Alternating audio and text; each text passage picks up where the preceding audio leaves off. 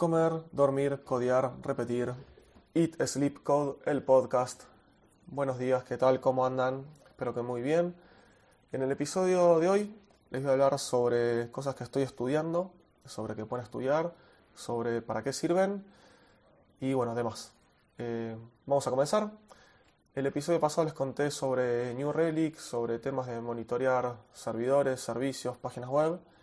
Y ahora, bueno, les voy a contar sobre diferentes formas que pueden levantarse o crearse algunas estructuras de, servicios, servidores. Ya hace tiempo existe algo, bueno, estas tres herramientas que voy a decir existen ya hace tiempo. Si no me equivoco, Ansible es una de las más viejas de estas tres. No sé bien las fechas de cada una. Bueno, las que les voy a hablar son sobre Docker, Kubernetes y Ansible. Vamos a empezar por Docker, por ejemplo. Bueno, Docker, eh, no voy a ver bastante en términos técnicos, sino les voy a dar por arriba un vistazo de, para que sepan de qué se trata si es que no lo saben. Docker es para crear ambientes o entornos virtuales, ¿sí? por así decirlo, eh, de sistemas operativos, de imágenes, de servicios, etcétera, que a diferencia de lo que es VirtualBox, eh, VMware u otras plataformas de virtualización, lo que hace Docker es correr sobre el kernel, sobre el sistema que ya tenés montado en tu computadora donde lo estés levantando, o computadora o servidor, ¿no? Entonces un Docker pesa mucho menos. Es una capa mucho más chiquita, pesa menos, eh, ocupa menos espacio, menos memoria, menos CPU, etc. que si levantas una máquina virtual completa con, por ejemplo, eh, VMware o VirtualBox. Entonces, aparte de eso, eh, lo bueno que tiene es que es muy fácil de trasladar eh, una imagen. Con VirtualBox me ha pasado de quizás alguna imagen, alguna máquina virtual, de trasladarla y que no funcione, tener que hacer algo raro o tener algún problema. Con Docker no. Docker directamente, digamos, que tener, tiene que estar pública así la imagen la imagen sería como un paquetito de, una, eh, de un servicio, de un sistema operativo, porque vos podés levantar, tener un Docker solamente con, algo más chiquitito, por así decirlo. Por eso no hay un sistema operativo completo. Tiene que estar montado en un sistema operativo, pero hay veces que no son completos. Hay versiones, por ejemplo, de Ubuntu, que no es el sistema completo, sino que es una versión mínima, se llama Alpine, es una de las versiones que hay de Ubuntu chiquititas que tienen lo mínimo para poder levantar luego servicios. Por ejemplo, ¿no? Vos querés tener en tu computadora, querés levantar en, una, en un entorno virtual, ¿sí? Eh, eh, vos querés tener en tu computadora, por ejemplo, yo algo que estoy haciendo ahora en la oficina es, eh, ¿cómo se dice?, compilando una aplicación para Android. ¿Yo qué tendría que hacer para compilar una aplicación de Android en mi computadora local? Bueno, tendría que instalar todo el software, dependencias, etcétera, para poder hacerlo. Desde ya, por ejemplo, el SDK de Android. Aparte de eso, según cómo esté programada la aplicación, en este caso está hecha con Ionic 1 y con Córdoba, ¿sí? Eh, entonces necesitaría también tener eso instalado. Eh, tener instalado Node, Node.js, tener instalado, por ejemplo, si usa no sé, en este caso usa CoffeeScript para compilar el código JavaScript, necesitaría tener CoffeeScript, bueno, y un montón de cosas más, librerías y dependencias. Esto es bastante medio molesto tener que andar instalándolo en tu computadora local, siendo que además tenés el, posible problema como tuve yo, de que yo ya tenía instalado versiones de estos software, de estas herramientas, más nuevos, y no eran compatibles con la versión que necesitaba. Entonces, eh, Docker, en este caso, viene a solucionar este problemita. Por ejemplo, yo me descargo una imagen de Docker, que es como un paquetito que te bajas, de un servidor, en este caso que yo he bajado ahora de Docker Hub, que es como un servidor público, un, repositorio público de imágenes. Vos puedes crearte una en tu computadora y subirla a este repositorio. Entonces ahí están todas públicas, yo me he bajado varias, y una de las que me bajé ya tenía todo lo necesario ahí adentro. Entonces vos levantás este entorno virtual, compartís tu carpeta donde, por ejemplo, tengas este proyecto, y es como si estuvieras directamente en una máquina, en un servidor ahí, aparte de tu máquina. Lo único que compartís es eh, la carpeta si es que vos quisiste montar una carpeta y compartirla. Entonces de esta manera yo levanté el entorno virtual, este Docker, lo levanté, compartí la carpeta donde tenía la aplicación esta de Android, la compilé, la ejecuté y demás, bueno, hice un par de, de instalación de dependencias y demás, la compilé y me quedó listo la aplicación, el archivito .apk en el directorio que yo había compartido. De esta manera yo no instalé nada en mi máquina, solamente Docker que ya lo tenía instalado. Eh, monté esta imagen, se la descarga, eso sí, algunas, algunas que según lo que tengan pueden pesar 2, 3, 6 gigas, depende de cómo esté hecha, si está más optimizado o no la imagen. Y de esta manera yo ya tenía funcionando eh, Android, el SDK de Android, y pude compilar una aplicación sin tener que, eh, como les digo, instalar todo lo que es necesario en mi máquina. Después de esto yo, si quiero, borro la imagen de Docker y ya está. No me quedó basura, no me quedó nada instalado en mi máquina. Y ya tengo la aplicación compilada. El día de mañana lo quiero hacer de vuelta, me bajo esa misma, esa misma imagen y listo. Si no la querés bajar, vos podés ver cómo está hecha esa imagen y la puedes crear también localmente en tu máquina si querés y listo, no hay ningún problema. Bueno, esto es más o menos una de las aplicaciones que tiene Docker. Vos podés también, si querés levantar un servidor, por ejemplo, quiero levantar un servidor de Nginx o de Apache o de Node.js en mi máquina y no hace falta tampoco, como les digo, que eh, instale todos estos softwares. Directamente me bajo una imagen de Docker, la levanto, la dejo corriendo como demonio en segundo plano, comparto los puertos, porque tendrías como que redireccionar que si yo entro de mi puerto 80, vaya al puerto, por ejemplo, 80 del Docker o el 8080 o el puerto que sea y listo, directamente yo levanté, monté, por ejemplo, también, como les digo, una carpeta, monto la carpeta bar www o la carpeta que yo quiera, la puedo montar desde mi máquina, desde la carpeta documentos, la monto dentro del bar www del Docker y listo. Ya está, me queda el Docker funcionando con el servicio y lo tengo levantado en mi máquina o en un servidor, porque esto también se usa en servidores. Eh, no estoy seguro si Amazon virtualiza todo con Docker, pero bueno, la mayoría de las empresas que contratan a Amazon, dentro de Amazon normalmente levantas Dockers. Y otra, ahí engancho con Kubernetes, o se puede resumir como K8S. Kubernetes es como un manejador de Dockers. Eh, lo que hace esto es un manejador, un orquestador, mejor dicho, de Dockers. Vos, por ejemplo, como les decía, vos podés levantar un Docker y tener ahí un Nginx, por ejemplo, o un Apache. Pero ¿qué pasa si eh, se cae por algo este Docker? Bueno, vos tendrías que entrar a mano, levantarlo, etc.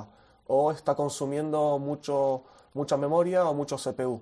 Bueno, todo esto son cosas que, entre otras cosas, soluciona Kubernetes. Kubernetes es un orquestador, como les decía, y vos podés definir reglas, recetas y otras cosas. Yo te los comento todos a grandes rasgos. Después, si quieren más información, les puedo pasar algunas webs o algún curso que yo hice.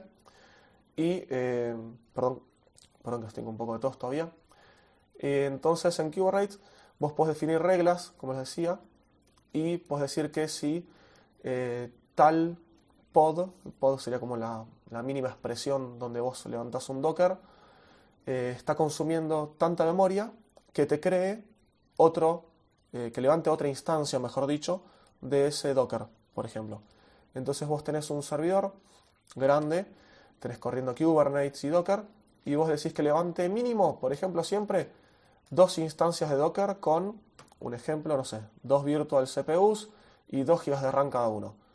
Si detecta que eh, cada uno está consumiendo el 80% de la RAM, automáticamente que levante un Docker nuevo, que levante una instancia, no es un Docker, no, que levante una instancia nueva, un pod nuevo, o puedes después hacer como grupos de, estos servidores, por así decirlo, de estos servicios y eh, de estas instancias. Perdón que me, por hacerlo más simple, a veces me trabo con dándole los nombres.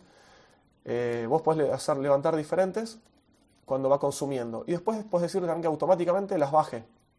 Si el consumo bajó de vuelta, eh, mata ese servidor y automáticamente quedan los otros dos que ya estaban mínimos, por ejemplo, prendidos. O levantó, no sé, levantó 5 y bajó un poquito de consumo, lo bajó a 4, si sigue bajando lo baja a 3, etc. Esto está bueno porque primero que los servidores grandes como contratás en Amazon AWS, eh, esos te cobran por consumo.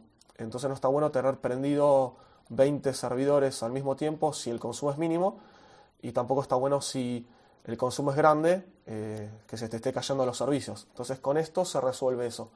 Se levantan servicios, servidores, instancias, como les gusta decirlo, cuando hay mucho consumo y cuando el consumo baja, esto se va bajando.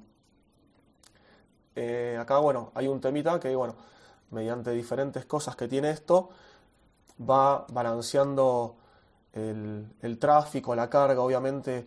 Eh, esto es algo que se hace bastante automático y no se da cuenta el usuario, el, el que ingresa afuera, por así decirlo, eh, no se da cuenta de esto, ¿no? También tiene otras cosas que trata de levantar un servidor, si levantó bien lo deja, si tiene algún error eh, lo baja, bueno, así un montón de cositas que, que pueden irse haciendo dentro de Kubernetes. Esto tiene bueno, muchas configuraciones, el aprendizaje, el nivel, la curva de aprendizaje es media alta. Para, hacer para manejar Kubernetes ya tenés que saber, saber manejar bien eh, Docker, tienes que tener bien el manejo Docker, bien los conceptos, etc. Bueno, estas fueron cosas que fui aprendiendo. Docker ya lo manejaba yo hace bastante. Kubernetes eh, lo empezaron a usar en la empresa donde trabajo hace relativamente poco, un par de meses. Y bueno, a raíz de esto, aunque yo acá en esa empresa no, hago la parte de arquitectura ni de servidores, eh, me interesa y bueno, y estuve haciendo algunos cursos, hice algunos online gratis y después eh, me pagaron uno que lo pedí en Udemy, por ejemplo, de una persona que es en inglés el curso, tiene varios niveles y bueno, yo hice el primer nivel Seguramente ahora dentro de poco, cuando termine otro curso que estoy haciendo, haré este de, Kubernetes. El, perdón, este avanzado de Kubernetes. Que hay dos. Hay uno que es para developers y otro que es para administradores. Tendré que ver cuál hago primero. Seguramente haga el de developer y después el otro. Y el otro curso que estoy haciendo ahora es el de Ansible. Ansible, en la empresa donde trabajo no lo usan. Eh, se usa otro eh, similar que es Puppet ¿Para qué sirven estos? Eh, hay, les nombro otro más que se llama Chef, que es otro más, los tres más conocidos son estos, Ansible, Chef y Puppet. Si no lo conocen, lo que hace esto es, eh, mediante recetas, hace cosas, por así decirlo, así a grandes rasgos. yo lo, para que lo que lo uso, por ejemplo, en la empresa para lo que se usa es para esto. Eh, vos tenés un código, un código bastante grande de una plataforma, por ejemplo, un software, y hay cosas que son customizables. Bueno, ¿qué es customizable? Vos lo definís, ¿sí? Por ejemplo, no sé, vos querés definir la carpeta donde se graban los logs. Vos querés definir eh, si esa, ese software, esa aplicación, llama a otro software externo, por ejemplo, una API, vos tendrías que definir eh, esa API cuál es. Pero bueno, la puedes dejar ahí fija en el código, o si es un código que vos lo usas con muchas empresas, como es nuestro caso, eso tiene que ser configurable, no va a ser siempre la misma IP o el mismo servidor. Entonces, eso es configurable. Bueno, todas estas cosas se les pone un parámetro, luego se hace otro proyecto o en el mismo proyecto se crean recetas. Estas recetas serían eh, una configuración donde os decís mediante qué cosa va a cambiar qué otra cosa y con qué datos. Si son parametrizables, si son configurables o no porque esto lo puedes configurar o en la receta o lo puedes configurar después al momento de instalación. Entonces nosotros, por ejemplo, la empresa con Puppet, tenemos esas configuraciones como por ejemplo, no sé, la carpeta de logs, el tiempos de timeout de alguna aplicación, puedes configurar eh, algunas APIs externas, el formato, por ejemplo, de algo que vos quieras exportar. Bueno, todo esto se configura, se hace la receta de Puppet y después cuando se ejecuta, eh, esto se crea un paquete y el paquete que se crea después vos lo llevas a un servidor y lo vas a instalar. Cuando lo vas a instalar, en el instalador, que te va apareciendo en, línea de comandos, te va preguntando estos datos. Te aparecen unos valores por default y vos después si querés los cambias. Entonces, bueno, así es como se usa o como usamos por lo menos nosotros esto. También, como les decía, tiene unos valores por default porque, por ejemplo, cuando esta aplicación se ejecuta automáticamente y se realizan test en los ambientes de integración continua que tenemos, como en Jenkins, por ejemplo, ahí eh, esto se tiene que levantar y tiene que correr con una configuración completa. Entonces, por eso lleva unas configuraciones por default, porque cuando corren todos los tests, esto tiene que, estar funcional. Y bueno, yo lo que estoy probando para mí, para proyectos personales y para demos WP y también para usarlo en local, es Ansible. Ansible me pareció mucho más fácil, más eh, humanamente eh, adaptable, por así decirlo, porque Puppet no me gusta para nada, es bastante engorroso, la configuración es incómoda, no, no me gusta para nada, la verdad, Puppet. Y Ansible, lo poco que conocía y que empecé a usar, me gustó. Esto es parecido. Eh, hasta ahora yo estoy haciendo el curso, uno de los cursos que hay en, Udemy, hice algunos gratis y ya estoy pagué otro y estoy haciendo otro curso pago, que es bastante grande y bastante completo, por eso también lo pagué, porque va bastante en detalle. Más o menos es lo mismo, vos tenés, esto puede ser para aplicaciones o no, yo lo voy a usar para manejo de servidores en mi caso. Por ejemplo, vos configuras en tu, en tu máquina, por así decirlo, puede ser un servidor también, yo configuro una serie de eh, hosts a los que voy a manejar. Ya sea mi máquina local host, por ejemplo, mi máquina local, pueden ser los servidores. Yo ahora en este caso, como les contaba en el episodio anterior, tengo cuatro servidores actualmente de demos WP.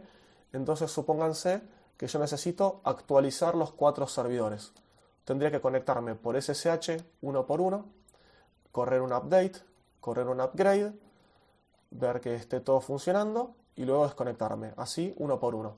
En cambio con Ansible yo puedo declarar los cuatro hosts cuáles son, hago una receta que diga, por ejemplo, actualizar servidores y ahí lo que hace es, eh, pongo, pongo los mismos comandos que haga update, que haga una pt upgrade y eh, cuando ejecuto la receta, cuando corro el playbook completo de Ansible, playbook sería como un, digamos, el libro de recetas, por así decirlo, así, donde el que se va a ejecutar es un, son archivos .yaml.iml.